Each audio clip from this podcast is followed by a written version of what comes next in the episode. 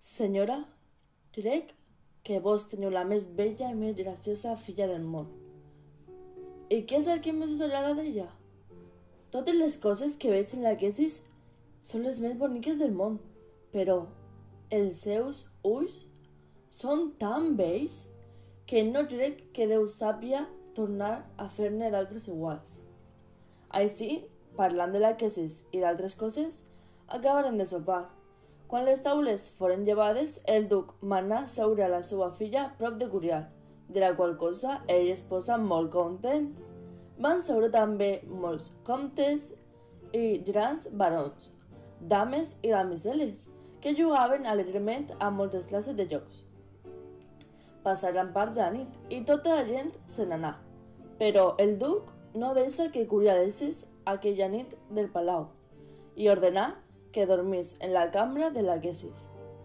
Melchor de Pando no va poder parlar una sola paraula amb Curial i, molt decebut però ben acompanyat, se'n torna al seu allotjament.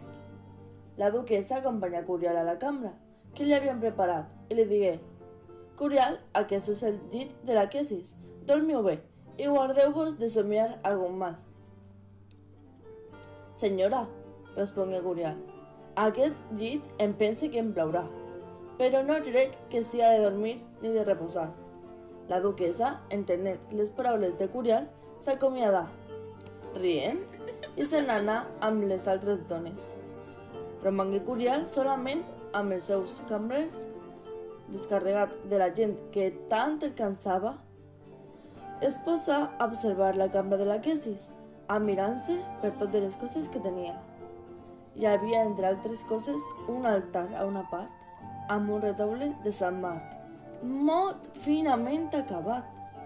En veure Sant Marc, en figura de lleó, Curial recordar Wolfa. I oblidant els ulls de la Quesis, se sentí culpable, per la qual cosa, ficant els genolls davant l'altar, amb veu baixa, digué Ah, dissortat de mi, on sóc? Quin vent m'ha transportat d'una terra a una altra? Oh, desventurat home! De pobre seny, què he fet? Quina penitència serà bastant per a